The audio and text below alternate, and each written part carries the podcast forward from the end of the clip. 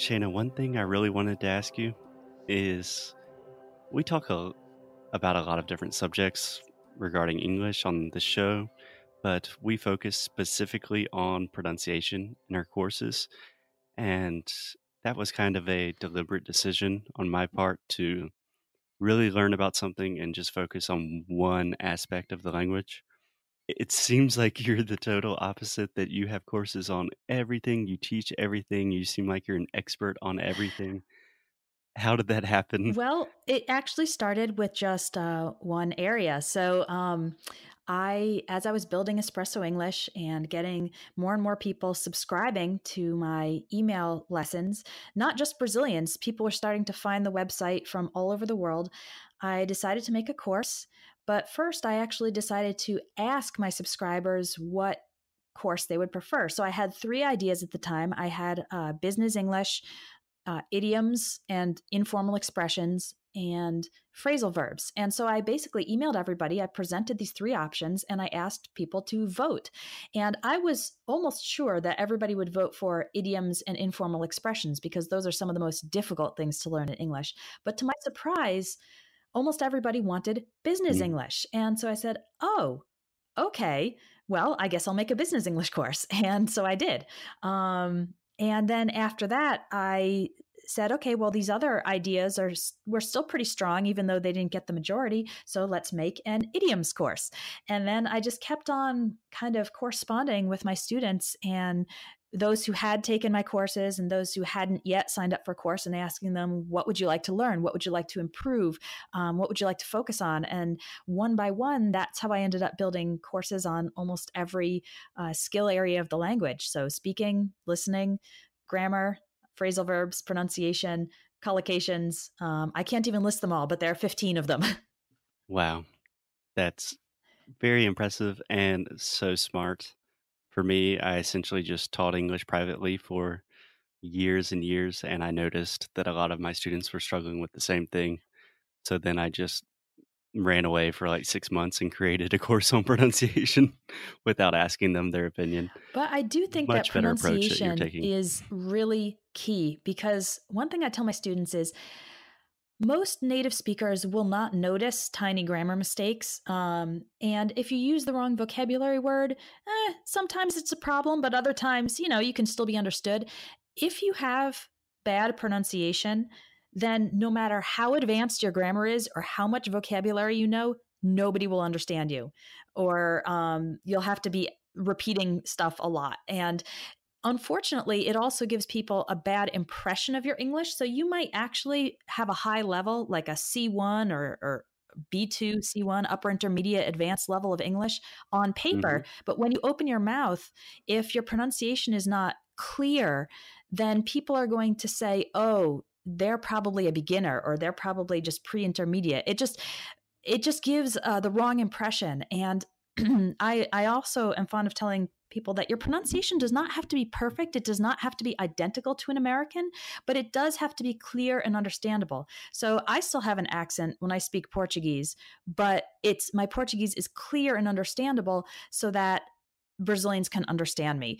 Uh, so the same thing with English. You don't have to be exactly like an American or exactly like um, someone from England if you're studying British English, but it just has to be clear enough, even if there is a small accent, uh, that you can be understood and you don't have people looking at you like, ah, I don't think their English is that good just because of the pronunciation. Yes, I cannot agree with you more. Um, I always try to make the difference between um, kind of accent and then mispronunciation. Like if you say a word, but you don't say it exactly how I would say it as an American born and raised in South Carolina, that is totally fine. But if you just say like zappy zappy instead of WhatsApp, you're probably going to have some right, problems exactly. speaking to a normal English speaker. Most native English speakers are very generous with grammar mistakes. For example, if you say, I get in the mm-hmm. bus instead of I'm getting on the bus. No one is really going to judge you for that. But I think accent discrimination, is a real thing and I see it a lot and it's unfortunate. But yep. but I will say though that and I'm sure you believe this too, with training and practice and orientation, it is absolutely possible to get better at pronunciation. I had a student who was um, probably in his mid 40s and he actually had a speech impediment in Portuguese. So he had some problems just even in his native language with uh, pronunciation because of issues with his speech. And he said, um, he came to me, he said, mm-hmm. I have problems pronouncing even in my native language. I don't think I can really pronounce English. I said, well, let's see. Well, to be honest, when we started working together, his English was almost unintelligible, impossible to understand. I could not understand a single word, but we worked on it slowly and I got him to pronounce things in, an exaggerated way, making sure everything was uh, correct and clear. And then I got him to speed it up. And by the time we were done working together, his English wasn't perfect, but it was understandable. And so he went from someone who literally would not be understood at all in English to someone who uh, would be able to communicate. And he had an English speaking uh, manager at the time, and he said, I am able to work with my manager now uh, in English. And so that was definitely great to see. Uh, so if he could do it, um, anyone with enough practice and dedication. And when you practice pronunciation, you have to actually do it, right? You can't just kind of study it on the paper, you have to be repeating and saying the words uh, in order to improve them. Yes. And that ability to be understood is like in the example you just gave, that is literally life changing. Like that will give you so much more confidence. And that's actually kind of how Alexia and I got started. We both, when we were kids, we both had a lisp, which would be língua presa in Portuguese. And so we both went to speech therapists to, have that fixed. And when you're learning a foreign language, it's kind of the same thing. Like there's a sound you can't produce. Yep, definitely. And think about, yeah, think about like when someone is learning any new skill, um, either an athlete with a sport or uh, someone learning how to draw or paint. Think about how many exercises that person has to do in order to master it. So uh, it's not something that uh, from today until next week, you're going to instantly be able to make a perfect TH sound or instantly uh, sound like an American. But over time, with that practice and uh, guidance from a course or from a teacher, you absolutely can get a great um, English accent or uh, very clear pronunciation. Yeah, absolutely. It's totally possible. So, Shayna, I know you've taught a lot of students from all over the world, but especially a lot of experience with Brazilians. Do you have any like really common trends or mistakes that you see that everyone is making with? Yeah, so I've got three um, that I wanted to share with your listeners. And actually, these are not pronunciation mistakes. These are vocabulary uh, or word usage mistakes. And I know we said earlier that these are actually maybe a little bit less important because you can still be understood. However, if we can fix them, let's fix them, right? So that uh, students sound more natural. So, um, yeah, one of them has to do with the idea of, let's say, you want to say a sentence like, Eu gostaria de conhecer a Espanha. I would like to, and a lot of Brazilians say, I would like to know Spain. So they translate conhecer as know. But when we're talking about going to a country or going to a new place, in English, we typically say visit. I would like to visit Spain or go to. I would like to go to Spain. We don't really use know in terms of visiting a place for the first time like we would in Portuguese. I see that every day. One of the most common questions that I receive in my first yes. class with a student is, "Oh, do you know Brazil?" Or I wanted to take classes with you because you know Brazil. Exactly. So for the first time, you visit a place or you go to a place. Now we can use uh, know a place if you know it very well. So since I lived in Salvador for seven years, I can say I know Salvador very well because that's something where I know it in depth. It's not a first time visit. Um, I know the city of Salvador. I know how to get around by bus. I know uh, where the supermarkets are. Um, so that's a situation where we can use know with um, with the place.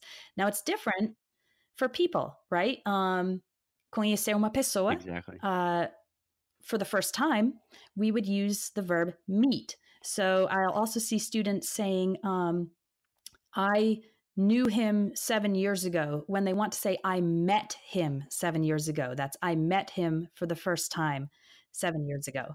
Uh, so when you meet someone uh, for the first exactly. time, we translate conhecer as meet or met in the past. And if you want to get to know someone better, conhecer alguém melhor, then we often use the expression get to know. So, quero conhecer ela melhor. I want to get to know her better. It's kind of an informal phrase, get to know someone, um, but it refers to talking with the person, uh, exchanging ideas, maybe building a bit of a friendship. Um, yeah, get to know someone better. Yeah, get to know. That's a great phrase exactly. to kind of you're cultivating um, the relationship. Second, uh, yeah. small mistake is when talking about your college studies. A lot of Brazilians will say something like, I'm graduated in biology or I'm formed in biology. They're trying to translate the word uh, formado or graduado. Um, so in English, we typically say something like, I have a degree in biology. Or even better, I majored in biology. The word major refers to your concentration of studies in college. Um, so instead of translating that those words uh, graduated or, or formed, uh, I have a degree in or I majored in. Yes, this is something I see all the time. And I think one of the most difficult things to talk about also for me in Portuguese is talking about your educational yes, background. So what is called graduação in in Brazil is what we would call um, undergraduate studies. That's your your basic four year degree, or um, you can also call that a bachelor's degree. Um, they call that. Sometimes we just say undergrad. Undergrad, exactly. to make it even more complicated. Yeah. Yep, we shorten the word. And then um, you have post-graduação, which um, for us, postgraduate work is anything after that four-year degree. So that would be a master's degree or a doctorate. Um, but it is a bit confusing since, um, yeah, like you said, the systems aren't perfectly aligned. Yeah. Yeah. In general, I tell my students if talking about education, um, and a lot of my students work in academics, I always recommend keeping it simple like I have a bachelor's degree or I have a degree in, that will be a great place to just start the conversation and get the ball rolling rather than saying like, yes. I have a post degree in and then a concentration. Totally. In. The uh, the third thing, and I'm sure you've seen this as well, is when Brazilians say, "I like to go to the shopping." Um, so the word uh, shopping has been brought from English into Portuguese to refer to shopping center, what we usually call in English the mall. So I often tell people I like to go to the mall. We don't even really use shopping center that much in English. Like you'll see it in names, right? You know, um, you know, Central Park Shopping Center, but you don't people don't say I like to go to the shopping center. People say let's go to the mall. Exactly. I literally don't think I have ever said shopping center in that context in my life as a native English speaker. Right. And so it's especially confusing because the word shopping is English and it has been, it's used in Portuguese in a different way. Um, but in a native English speaker would say the mall. If we say go shopping, now that's different, right? Go to the shopping is not correct, but go shopping that's correct to talk about the activity of shopping and um, that could be shopping shopping for food that could be shopping for clothes that could be uh, shopping for household items um, so you can say i went shopping last friday um, that's perfectly fine but avoid saying the shopping go to the shopping that's just a, a direct translation from portuguese to english and it doesn't it doesn't sound natural right? Right i think that is that's excellent advice. And this is something that can be very problematic in a lot of different cases where Brazilians have borrowed English words. One that always confuses me, where I don't understand where it came from or why Brazilians say it, but the word outdoor or billboard. So yes. I hear this all the time. Is like I saw an outdoors for this business, and I'm like, yeah, who created that? who said that first? That does not make any sense for us at all. I mean, I guess it must have come from outdoor advertising, maybe, um, and then just got shortened to outdoor. Um, I can see the connection, but you're right. That's another borrowed word where um, it's completely different in English. It's billboard. Yeah. Yeah. One I'm seeing a lot recently is uh, home office. So students that work remotely or work from home, they just say, I work home office. Ah.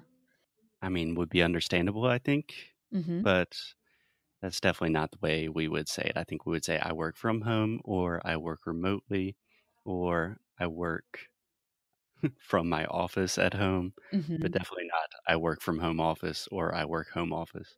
Yes. Yep. That's another good one. So, Shayna, I know that you are a busy person, not only teaching English to a good popu- percentage of the population of the world, but also as a mom. So I don't want to take up too much of your time. But do you have any, I don't know, any recommendations or things that you would like to add, words of wisdom for our listeners?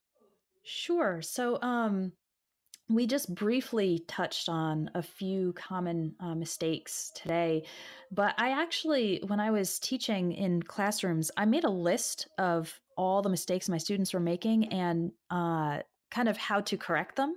Um, and I made a little ebook that's basically about a hundred of the most common errors that Brazilian students tend to make uh, and how to fix them. I actually wrote it in Portuguese, um, so if anyone's concerned about not understanding, it's written in Portuguese. Pardon any mistakes, um, but I'd love to make that available as a, a free download for your listeners. Um, that would be amazing. Yeah. So if they go to espressoenglish.net slash erros, E R R E R R O S, um, then they can find uh, that download, and I'll send you a link to this page as well. Perfect. Yeah, we'll put that in the show notes, and that will be easy for everyone to find. That is super helpful because I have wanted to for so long just somehow ex- export all of my Skype messages and run some sort of analysis to find the most common mistakes but it seems like you've already done that for me. So I really appreciate it. I'm sure our listeners will as well. Yeah, and a lot of these are just small things. I would also encourage people not to, again, not to get too negative about your errors or be like oh i'm making you know 75 of the most 100 100 most common errors you know? It's it's not to make you feel bad about your english. The goal is of course to make these small changes to correct and improve your English so that you can say these things confidently and not be like, oh, I'm not sure if I'm using this word right. But you can be like, no, I know that I'm using this word right because um, I'm aware of the potential error and I know I'm saying it correctly. So the goal is really to um, build your confidence, not to make you feel bad about mistakes because mistakes are natural, right? Any learning anything, especially language, you're going to make mistakes. Uh, so don't let your mistakes get you down, but um, try to one by one uh, learn how to say it correctly. Yeah, yeah. Mistakes are fundamental to learning. They're the most important part. You have to make them. You have to learn to embrace them and love them. That's part of it. So, Shayna, I completely understand why so many students love you because you explain things in an extremely simple way. I tend to talk a lot. You're very clear, concise, simple, and really positive. So I know everyone appreciates that, myself included. Thank you. That's what I try to do in my lessons. That's great. That's great. So, Shayna, where can our listeners find you? Because I know people will be interested in checking out the ebook, but also other courses that you offer. Sure. So, my main website is espressoenglish.net. That's espresso with an S, not with an X. That's a common mistake that actually a lot of native English speakers make as well. And you mm-hmm. can also find me very easily on YouTube if you search for Espresso English. Um, I've got a lot of free videos, free tips, um, and you can kind of check out my teaching, hopefully, learn a few things. And if you're interested, then sign up for my email tips or join me for a course. Yes, yes, please do. And I really recommend to all our listeners because Shayna has a wealth of information, just tons of great content. Pretty much any question that all my students have, you have answered it somewhere on the internet already. I doubt that. There are plenty of questions that I have yet to answer. So keep those questions coming because they they make for good ideas for lessons. Awesome. Exactly. Perfect. Well, thank you so much, Shayna. It was a pleasure and a real delight to have you on the show, and I hope to have you back sometime. Great, Foster. Thanks a lot.